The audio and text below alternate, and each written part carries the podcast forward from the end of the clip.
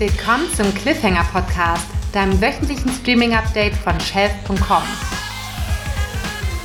Los geht's! Wir sprechen heute über Nachwuchsförderung von TV Now, das Ende des Videodienstes Quibi und den Erfolg von Babylon Berlin in der Mediathek. Außerdem freuen wir uns auf zwei Neustarts aus dieser Woche und liefern noch eine Empfehlung für alle Doku-Fans. Mein Name ist Christian und ich begrüße dich ganz herzlich zu unserem kompakten News-Überblick mit Wissenswertem aus der Streaming-Branche. Wir starten mit tollen Aussichten für den Serienstandort Deutschland.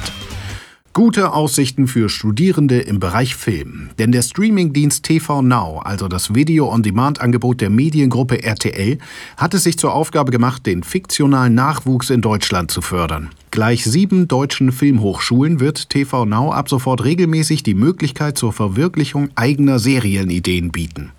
Pro Jahr wird dafür ein Produktionsbudget von bis zu 700.000 Euro zur Verfügung gestellt, um die beste Serienidee zu realisieren und schließlich bei TV Now als Original zu veröffentlichen. Die Kooperation trägt den Titel Storytellers. Bereits ab diesem Wintersemester können Studierende der HFF München, Filmuniversität Babelsberg, KHM Köln, IFS Köln, Hamburg Media School, DFFB und Filmakademie Baden-Württemberg ihre Projektideen einreichen. Spannend an der Zusammenarbeit ist mit Sicherheit vor allem der Produktionsauftrag für die erste eigene Serie. Dies scheint wohl Teil der Neuausrichtung des Streamingdienstes im Bereich Fiction zu sein. Zu Jahresbeginn hat der TV Now eine Offensive mit einer Reihe neuer, hochkarätig besetzten Eigenproduktionen angekündigt. Inzwischen sind trotz der Corona-Situation weitere spannende Projekte hinzugekommen, wie das Crime-Drama Glauben, das auf dem Drehbuch von Ferdinand von Schirach basiert. TV Now soll mit dem Storytellers-Programm eine kreative Spielwiese für alle Talente sein, auch für den Nachwuchs, so Co-Geschäftsleiter Henning Tevis. Wir bei Shelf sind schon sehr gespannt, mit welchen überraschenden Formaten wir da in Zukunft rechnen können. Schnell gealtert. Die Streaming-Plattform Quibi, die sich auf mobile Serien im Kurzformat fokussiert hatte, wird nach gerade mal einem halben Jahr schon abgewickelt. Somit war das von Hollywood-Größe Jeffrey Katzenberg gegründete Vorhaben nur ein kurzes Vergnügen. Wie das Wall Street Journal berichtet, wird es nicht mehr lange dauern, bis Quibi den Betrieb einstellt.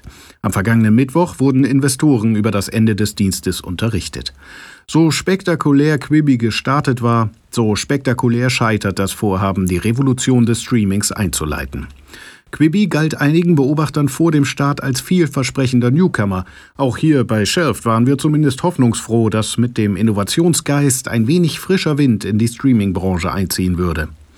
Das Konzept von Quibi waren kurze Videos mit einer Länge von fünf bis zehn Minuten, die exklusiv auf dem Smartphone angesehen werden sollten. Für die Eigenproduktionen konnte Quibi bekannte Namen wie Jennifer Lopez, Steven Spielberg oder LeBron James gewinnen. Ein besonderer Clou war die Möglichkeit, die Serien sowohl im Quer- als auch im Hochformat anschauen zu können. Je nach Ausrichtung änderte sich der Bildausschnitt dann formatfüllend. Allerdings bedeutete dieser Modus auch ein doppeltes Datenvolumen beim Streamen. Es mussten ja immer beide Varianten bereitgestellt werden, um zu ermöglichen, dass die Folge direkt weiterläuft, wenn man das Smartphone dreht. Einen gewichtigen Anteil am schnellen Scheitern mag tatsächlich die Corona-Pandemie haben. Denn Quibi war ganz eindeutig als Angebot für eine mobile Gesellschaft angedacht, für den Nebenbeikonsum auf dem mobilen Endgerät. Ausgerechnet zum Start im April aber war an Mobilität durch die Corona-Beschränkungen und Homeoffice überhaupt nicht mehr zu denken. Die Welt, die sich Quibi für seine User zurechtgelegt hatte, die existierte plötzlich nicht mehr. Ein Wechsel auf die großen Screens im heimischen Wohnzimmer war dann leider auch nicht die Rettung. Die kurzen Formate von Quibi funktionierten dort einfach nicht. Doch die Gründe des Scheiterns sind nicht exklusiv mit der Pandemie und der eingeschränkten Mobilität zu beantworten. Denn bereits zum Start von Quibi wurde darüber spekuliert, ob sich ein kostenpflichtiges Streaming-Angebot für Short-Form-Content bei der jungen Zielgruppe überhaupt gegenüber Angeboten wie YouTube und TikTok behaupten könne. Dazu kam, dass es Quibi zu Beginn verpasste, das Teilen von Links zu Videos oder Ausschnitten im Internet zuzulassen. Die Faszination an und große Hoffnungen in Quibi lagen vor allem in der Person Jeffrey Katzenberg. In den 90er Jahren hatte dieser das Hollywood-Studio DreamWorks mitgegründet, dessen Tochter DreamWorks Animation für Filmfranchises wie Shrek, Madagaskar oder Kung Fu Panda verantwortlich ist. Katzenberg hatte Quibi zusammen mit der früheren eBay-Chefin Meg Whitman auf die Beine gestellt und laut Medienberichten 1,8 Milliarden Dollar als Startkapital eingesammelt. Das Geld kam unter anderem von Hollywood-Studios und dem chinesischen Online-Riesen Alibaba. Wie ist das bei dir? Hast du Quibi genutzt oder gar lieb gewonnen? Teile gern deine Erfahrungen mit uns. Was für ein innovatives, neues Streaming-Angebot würde dich denn überzeugen? Wir freuen uns über Post an cliffhanger@shelft.com. Und wir wenden den Blick noch einmal zurück nach Deutschland. Dort gab die ARD erst kürzlich bekannt, was Babylon Berlin eigentlich für ein Mega-Erfolg in der Mediathek war. Ganze 10,2 Millionen Abrufe erzielte die dritte Staffel dort bereits, Tendenz steigend. Denn schließlich lassen sich alle Folgen, übrigens auch von Staffel 1 und 2, noch bis zum 21. Januar 2021 dort streamen. Die Links dazu findest du auch bei uns im Feed auf shelf.com. Diese 10,2 Millionen Abrufe stellen schon jetzt die Zuschauerzahlen im linearen TV in den Schatten, also die Ausstrahlung im regulären Programm um 20.15 Uhr. Dort schalteten insgesamt 9 Millionen ZuschauerInnen in mindestens eine der zwölf neuen Folgen mit Kommissar Gerion Rath ein. Ein Trend, der sich unserer Meinung nach nur noch weiter verstärken wird. Schließlich spricht dank Mediatheken und wann ich will Fernsehen wirklich nichts mehr dafür, sich an einem vorgegebenen Programmschema orientieren zu müssen. Aktuell befindet sich das Team rund um Showrunner Tom Tickwer übrigens bei der Fertigstellung der Bücher für Staffel 4 von Babylon Berlin. Die soll dann im Jahr 1931 ansetzen, während die Auseinandersetzungen zwischen Kommunisten und Nationalsozialisten immer heftiger werden. Fortsetzung folgt. Zum Schluss dieser Newsfolge gibt es wieder zwei Neustarts von meinem Kollegen André für dich plus einen Online-Tipp.